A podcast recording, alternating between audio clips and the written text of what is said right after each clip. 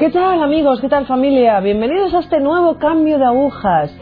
Hoy con nosotros se va a sentar alguien peculiar, alguien especial, muy especial para nosotros. Se sienta con nosotros periodista, escritor, José María Zavala, escritor de más de 30 libros. ¿Qué tal, José María? Muchas gracias, es un placer estar aquí, Cristina.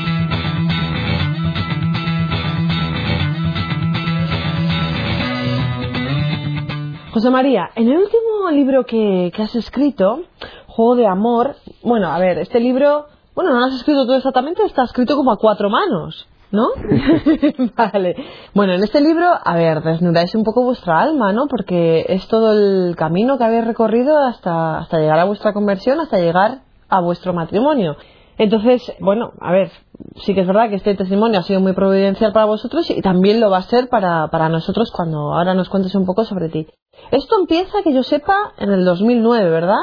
Pero cuéntanos un poquito quién eres tú, quién es José María Zavala, por qué se aleja del cristianismo, si creo saber que venías de una familia católica. Sí, eh, cómo era el hombre viejo y cómo es el hombre nuevo, ¿no? Es volver a nacer, es tener una conversión de estas que se dicen tumbativas, en la que la vida te da un vuelco en cuestión de segundos. Y yo que no soy una persona de lágrima fácil, empecé a llorar, rompí a llorar, mejor dicho, durante horas enteras. Estuve llorando hasta el punto de que llegó a formarse un pocito con mis lágrimas en el suelo.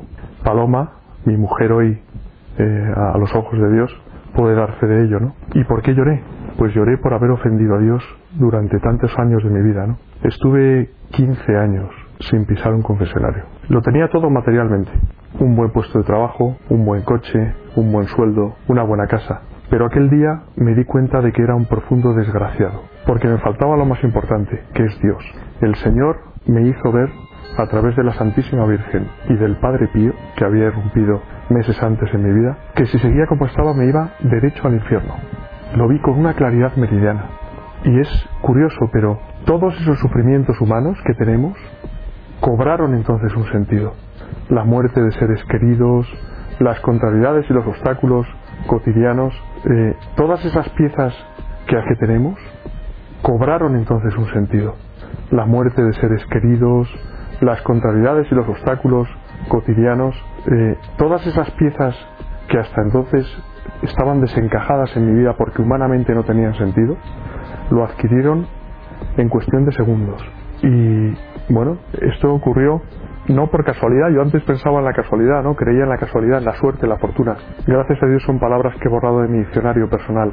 Ahora creo a pies juntillas en la providencia con mayúscula, en la causalidad.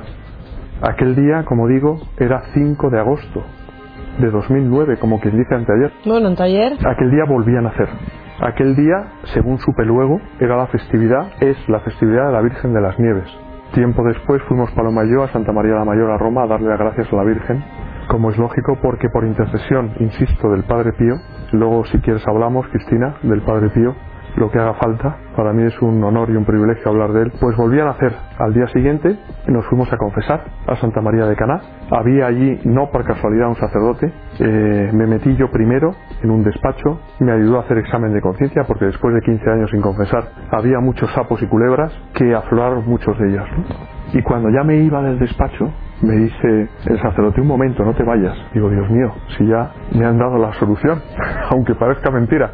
Y me dice, mira, tengo que decirte una cosa. Yo estaba en aquel momento, llevaba casi nueve años sumido en un proceso de nulidad. Estuve a punto de arrojar la toalla varias veces. Y me dice, José María, no te vayas. He escuchado muy atentamente tu caso y soy amigo del decano del Tribunal de la Rota. Ahora es agosto, cuando abra el tribunal en septiembre, yo le voy a llamar, voy a hablar con él y me voy a interesar por tu caso. Y efectivamente. Es la providencia. Dije, Dios mío, gracias por todo, ¿no? O sea, esto no es casualidad, ¿no? Nueve meses después, del 5 de agosto, el 5 de mayo del 2010, obtuve la nulidad matrimonial. José María, vamos a ver, pero ¿cómo, vamos a ir un poco atrás, como un muchacho de familia católica con una madre que reza por él? Lo indecible. Ya, pues eso, llega a pasar lo que pasa después. Yo tuve unos padres de misa y comunión diaria, que rezaban el Santo Rosario todos los días, que no tengo la menor duda de que están allá arriba en el cielo, con el Padre Pío y con todos los santos y con la Santísima Virgen primero, pero la vida a veces te lleva por otros derroteros, ¿no? Pese a tenerlo todo, le cierras el corazón a Jesús.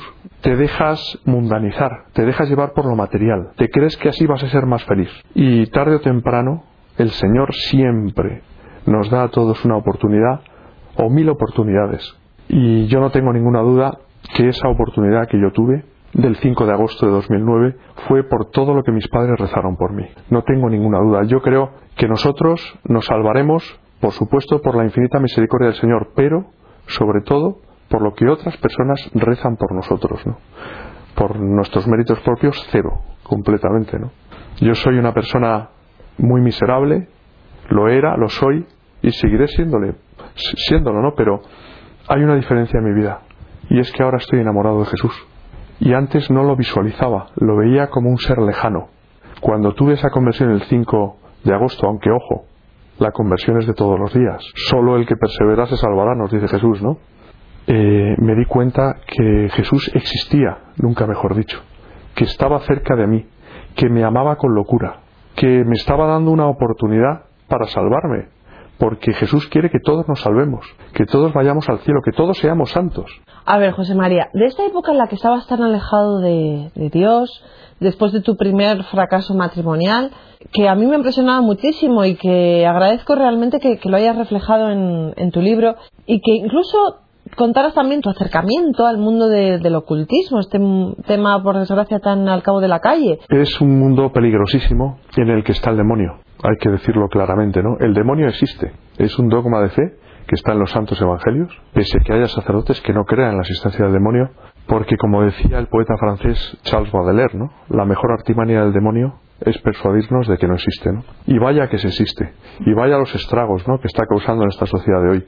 Ahora vivimos una crisis económica. Hay mucha gente que cree que porque vaya a una bruja que le eche el tarot o tal, pues va a encontrar eh, una puerta abierta a la esperanza, ¿no? Se están equivocando, se están metiendo en las redes ladinas de Satanás, ¿no?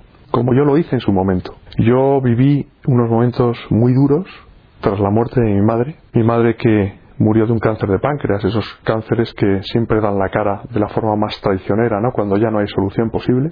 Tuve esa gracia de Dios para poder acompañarla, ¿no? Durante ese mes que ella estuvo convaleciente, ¿no? Y la víspera me dijo, hijo mío, llévame a Madrid e ingrésame en una clínica, ¿no? Porque previamente un médico amigo mío me había dicho, no, no ingreses a tu madre en una clínica, llévatela a la sierra, improvisas ahí un gotero en un pino y estás con ella y tal. Mi madre que que esa, esa, la última noche que yo pasé con ella, porque me dijo, hijo mío, vete a tu casa que estás agotado. Y entonces yo me arrojé en brazos de mi madre, llorando como un niño, y le dije, mamá, lo único que te pido es que cuando estés allá arriba te acuerdes de mí. Y mi madre me dijo, muy, muy serenamente, ella era una persona muy fuerte, me acordaré de ti, pero tienes que intentarlo. ¿Se refería, entiendo, a... Se refería a que tenía que poner en marcha mi proceso de nulidad como así hice, ¿no? Esa promesa que le hice entonces, aquella noche, última noche a mi madre, se convirtió en un juramento. Y me di cuenta que estaba Dios por medio y que si yo iba a un proceso de nulidad era porque estaba convencido, en conciencia, de que mi matrimonio era nulo o no había existido a los ojos de Dios. Y cuando murió mi madre, como decía, tuve unos meses sumidos en la desesperanza, eh, unos meses en los que estuve, si no en el abismo, sí al borde del abismo, en los que iba al retiro a que me echaran las cartas, el tarot, en los que me estuve merodeando por el retiro y ahora sé que gracias a que el Señor me preservó, no logré localizar el monumento al ángel caído en el retiro, en los que sentía la necesidad de hacer un pacto con el diablo porque eh, bueno pues estaba me, me consideraba que estaba solo en la vida sin ninguna asidero, ¿no? Sin, pese a que tenía todo, ¿eh? O sea, es decir, no me faltaba, digamos, materialmente de nada, ¿no? Pero me faltaba Dios, por supuesto, que es el amor con mayúscula. Y bueno, fue todo providencial, porque después de tres meses en los que podía haber acabado, pues, quitándome la vida, eh, irrumpió Paloma en mi vida. Irrumpió Paloma en mi vida y ahí, eh, bueno, pues ella, de alguna manera, me sirvió para que yo me diera cuenta de que mi vocación al matrimonio tarde o temprano tenía que materializarse. la promesa que le hice a mi madre, el haber conocido a Paloma, me impulsaron a poner en marcha el proceso de nulidad, que no fue una cosa de niños precisamente, ¿no? sino que me llevó nueve años de mi vida, se dice pronto nueve años, en los que, como decía antes, estuve a punto de arrojar la toalla, ¿no? pero que gracias a Dios no lo hice.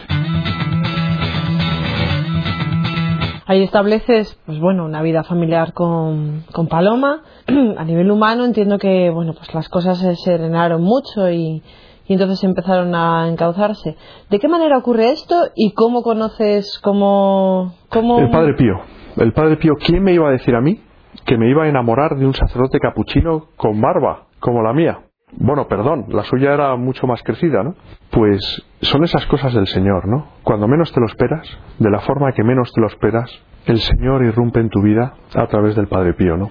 Recuerdo que unos amigos, muy buenos amigos, que nos dieron a conocer al Padre Pío, nos invitaron a su casa a ver una película magnífica, producida por la RAI, se titula así Padre Pío, la cual pues recomiendo vivamente siempre, ¿no? Porque a mí esa película me removió por dentro, pero antes de ir a ver la casa de estos amigos, yo le dije a Paloma en el coche, Paloma, lo que hay que hacer por amistad. Tres horas y media. ¿Qué hacemos tú y yo viendo esta película si no es por amistad? Pero bueno, a medida que fui viendo esa película, algo se removió por dentro. En el sentido de que, claro, yo soy periodista, y dije, ¿cómo es posible que no supiera nada de un santo de este calibre? Bueno, yo no lo veía como un santo, lo veía como un hombre, ¿no? Como un gigante, ¿no? Pues claro, el don de introspección de conciencias, que te leía el alma el Padre Pío, los estigmas de Jesús en manos, pies y costado durante 50 años consecutivos, el don de profecía, etcétera, etcétera, etcétera, ¿no? De una persona como él que vivió en pleno siglo XX, como decía Vittorio Messori, ¿no? El periodista italiano, el Padre Pío es un meteorito del medievo en pleno siglo XX. Bueno, yo ahora añado que en pleno siglo XXI, ¿no? Porque, Porque sigue trabajando. Trabajando y como trabaja. Sí, sí, sí. Centenares de conversiones a través del libro Padre Pío, ¿no? Es increíble, o sea, es un instrumento suyo, ¿no? Hablabas tú, Cristina, antes de que yo he escrito más de 30 libros. Para mí los libros que cuentan de verdad son los libros que yo no considero míos, que son el libro del Padre Pío, el de Así se vence al demonio y este libro ahora que hemos escrito a la limón Paloma y yo, ¿no? Un juego de amor. Después de tu conversión. Exactamente. No hay nada más grande que sentirte instrumento, aunque miserable, del Señor para hacer bien a mucha gente, ¿no? Con la ayuda del Espíritu Santo. Es tremendo. O sea, es, es, algo tan grande cuando te dejas llevar por la providencia de Dios, ¿no? Y dices, Señor, ¿qué es lo único que te puedo dar yo a ti? Mi libertad. Tómala y haz con mi vida lo que tú consideres, que eso siempre será lo mejor para mí. Si eso lo haces reiteradamente, ese ofrecimiento al Señor cada día tiene mucho valor, ¿no? Porque el Señor te lo agradece y te lo paga con creces. Y Él nos lo dice. Os daré el céntuplo aquí y allí, pero aquí también. Cuando, antes de escribir un, juego de amor, tuvimos Paloma y yo una conversación un poco airada, ¿no? Porque, claro, yo le dije, Paloma, tenemos que dar testimonio contar nuestra vida para ayudar a los demás. A nadie le gusta hacer un striptease espiritual, ¿no? Desnudar su alma. Pero esta idea que no es nuestra, que fue de nuestro director espiritual hace cuatro años, que nos dijo, tenéis que escribir un libro contando vuestro testimonio, podéis hacer mucho bien. Y entonces yo se lo dije a Paloma. Y Paloma me dijo, pero bueno, ¿qué me estás contando? ¿Cómo voy a contar yo, valga la redundancia, mi vida en un libro? Digo, Paloma, tenemos que hacerlo. Cuando acto seguido le digo, mira Paloma, no voy a escribir ese libro de la familia real que tenía pensado escribir y que ya tengo contratado y hemos cobrado la mitad del anticipo. Hay que devolverlo. Claro, ella lleva la intendencia de la casa. Yo soy un comodón. Yo no llevo un euro encima nunca, ¿no? Si tengo que ir a cenar o, en fin, o un compromiso eh, con alguien, pues le pido dinero a ella, ¿no? Pero entonces ya eso fue ya la gota que colmó el vaso. Dijo, pero bueno, ¿qué me estás diciendo? Que tenemos que devolver esto, que sabes que vivimos de esto, que es el pan de nuestros hijos. Digo, mira, tenemos que confiar en la providencia. Y al final lo entendió, ¿no? Vimos cómo el demonio estaba enredando para que el libro no saliera. Pero ahora damos gracias a Dios porque estamos viendo, bueno, una ínfima parte, ¿no? Si Dios quiere por su infinita misericordia y vamos al cielo, pues ahí veremos todo el bien que el Señor ha hecho, ¿no? A través de nosotros, ¿no? Pero estamos viendo, estamos recibiendo correos infinidad de correos en esa dirección que damos al final del libro de matrimonios que están felizmente casados pero no valoran lo suficiente el tesoro de su, de su matrimonio, sacramental de su matrimonio, de separados, de divorciados, de personas, matrimonios jóvenes con hijos que estaban en trámites de separación y que tras leer el libro han decidido darse otra oportunidad. Y dices, ahora, ahora es cuando realmente entiendo todo el sufrimiento que Paloma y yo hemos pasado, este verano ha sido tremendo, para que esto diera fruto. Y en ese sentido eh, es lo que nos enseña el Padre Pío. El Padre Pío es un maestro del, del, sufrimiento, ¿no? Pero no como un masoquista, sino como el sufrimiento entendido para purificación de su propia alma y de las almas de los demás, ¿no? Y, y ahí es cuando entiende realmente el, el, gran sufrimiento que pasamos Paloma y yo también cuando viajamos a San Giovanni Rotondo para hacer ese libro del Padre Pío, ¿no? Yo creía que iba a escribir un libro sobre los Borbones o sobre la Guerra Civil Española, ¿no? Iba con esa predisposición, ¿no? Decir, bueno, yo soy periodista, voy a hacer un libro sobre el Padre Pío. Digo, guay, fenomenal, el Padre Pío, joder, un crack. Y, y, claro, cuando fui a entrevistar a don Pirino Galeone, un sacerdote octogenario, hijo espiritual del Padre Pío, al cual el Padre Pío curó después de la Segunda Guerra Mundial, cuando estaba desahuciado por los médicos. La víspera yo había confesado con un obispo jubilado que hay en San Giovanni Rotondo, argentino, Monseñor Rodolfo Laise. Fue una confesión entrañable, nos abrazamos los dos después, muy emotiva. Y al día siguiente, como digo, fui a entrevistar a don Pirino Galeone. La entrevista duró como hora y media aproximadamente, ¿no? Y estábamos a una distancia don Pirino y yo de como medio metro, o un metro, como estamos eh, tú y yo ahora, ¿no? Y no parábamos de mirarnos a los ojos durante toda la entrevista. Y cuando termina la entrevista, don Pierino me dice, José María, confiésate. Y yo por dentro dije, tierra, trágame. Si me he confesado ayer. Dije, pero tuve un, pensamiento fugaz. Decir, Dios mío, si en algo te he ofendido que yo no sepa, aquí estoy para pedirte perdón. Y a partir de ahí me preguntó don Pierino, ¿me vas a decir tú los pecados o prefieres que te los diga yo? Y le dije, dígamelos usted. Y empezó a enumerarme, con pelos y señales, todos y cada uno de los pecados que había cometido desde que hice la primera comunión con seis años. Fueron unos hachazos en el alma. Yo notaba con cada pecado mortal que yo había cometido que se me abría el alma y me salía sangre. Era un dolor moral, moral, no físico, moral tan grande que yo no he sufrido tanto ni cuando murieron mis padres, pero ni de lejos. Y entonces entendí que el Padre Pío me dijo, muchacho, tú has venido aquí a escribir un libro que no es tuyo, sino que es instrumento mío para salvar almas. De modo que ponte a hacer los deberes. Así entendí el mensaje. Tienes que tener tu alma en condiciones. Y así ser un instrumento eficaz. Quiero tu alma pulcra. Claro. Porque tú no vas a hacer un libro cualquiera. Y bueno, un libro que va por la décima edición, ¿no? A mí me impresiona muchísimo la decisión que tomáis ese 5 de agosto, en el que tienes tú esa experiencia tan fuerte de Dios que te lleva a la conversión de vivir en, vamos, a la convicción de vivir en, en castidad. Mm, ¿Cómo llegaste a esta decisión? ¿Cómo la mantienes? ¿Cómo se manifiesta esto? Es increíble, es increíble y yo vuelvo a repetir las palabras de Jesús, ¿no? Sin mí no podéis hacer nada.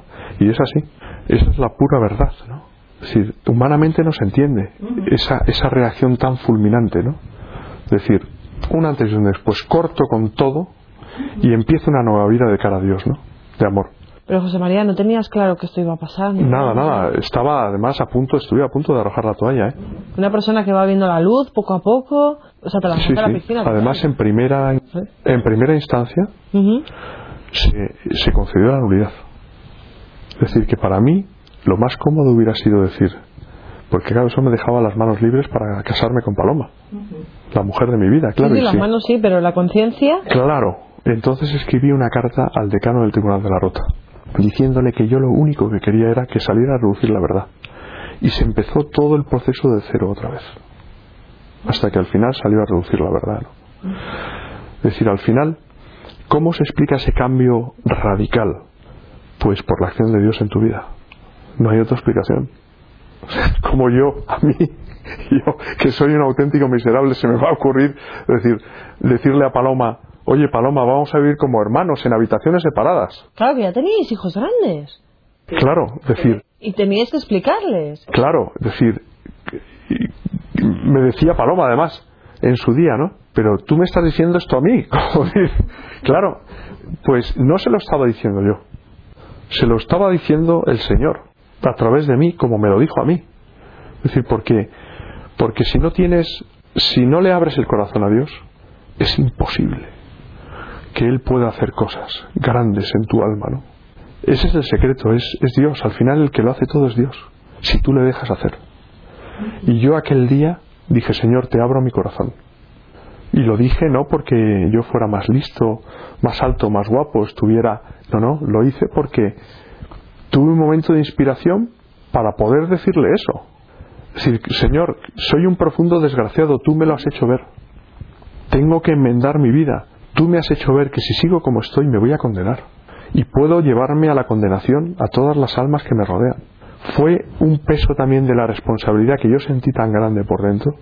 Decir, José María, ya está bien, da un cambio a tu vida, un vuelco a tu vida. Y ahí estaban el Padre Pío la Santísima Virgen, por supuesto, la Virgen de las Nieves. Ay, José María, qué testimonio más impresionante, cómo me ha gustado. Además, yo creo que este tipo de testimonios llegan siempre en el momento preciso en el que Dios quiere, ¿no? Que es providencial para todo ese tipo de matrimonios que lo están pasando tan mal. Es un momento muy importante, ¿no? Porque las dos grandes lacras de nuestra sociedad, derivadas de que le hemos dado la espalda a Jesucristo, de ahí arrancan todos los males, hay una cosa muy clara, ¿eh? yo siempre lo repito hasta la saciedad, o estás con Dios o estás con el demonio, no hay término medio. ¿no? Las dos grandes lacras son el aborto y el divorcio, la crisis de los matrimonios y de la familia. Y en ese sentido este libro pues está ayudando a mucha gente y puede ayudar a mucha más gente a valorar el tesoro sacramental de su matrimonio, porque solo se es feliz de verdad haciendo felices a los demás, a los que tienes más cerca. Yo lo he experimentado. Yo antes que era un profundo ególatra, que toda la vida giraba alrededor de mí, y en el fondo era un profundo desgraciado, ahora soy feliz cuando veo que los que tengo a mi alrededor son felices. He descubierto, el Señor me ha hecho descubrir eso. Claro, porque dándote a los demás, entiendo que les haces más feliz, que tú eres más feliz y que encima les proporcionas el hecho de poder conocer a Dios y de quizás poder aliviar ese sufrimiento que llevan dentro. Es el sentido del sufrimiento. Se puede ser feliz en el sufrimiento, en las contrariedades de cada día. No hace falta tener el sufrimiento del Padre Pío. Como le decía un hijo, un, hijo espiritual, ¿no? Apiadándose de él, Padre Pío, ¿cómo puedo ayudar a, a ayudarle en su sufrimiento, ¿no? Y le contestó rotundo el Padre Pío, hijo mío, si te diera una pizca de lo que sufro morirías, ¿no? No es ese sufrimiento, ¿no? son las contrariedades de cada día, los obstáculos, ¿no? Ofrecidos por amor a Dios, eso tiene un valor tremendo, purificador. Y luego además aprendes a ser feliz, ¿no? Porque en la renuncia, que supone la afirmación del otro, hay felicidad, hay amor con mayúscula, ¿no? Es difícil, porque claro, sin la gracia de Dios, humanamente eso no se entiende.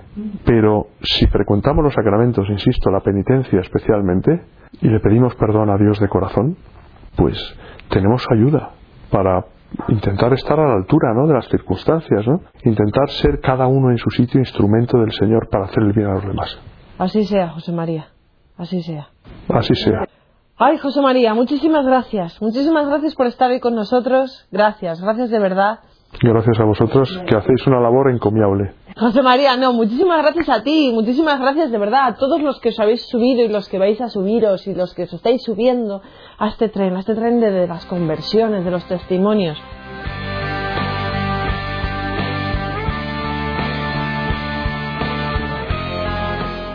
¿Qué tenéis que hacer ahora mismo?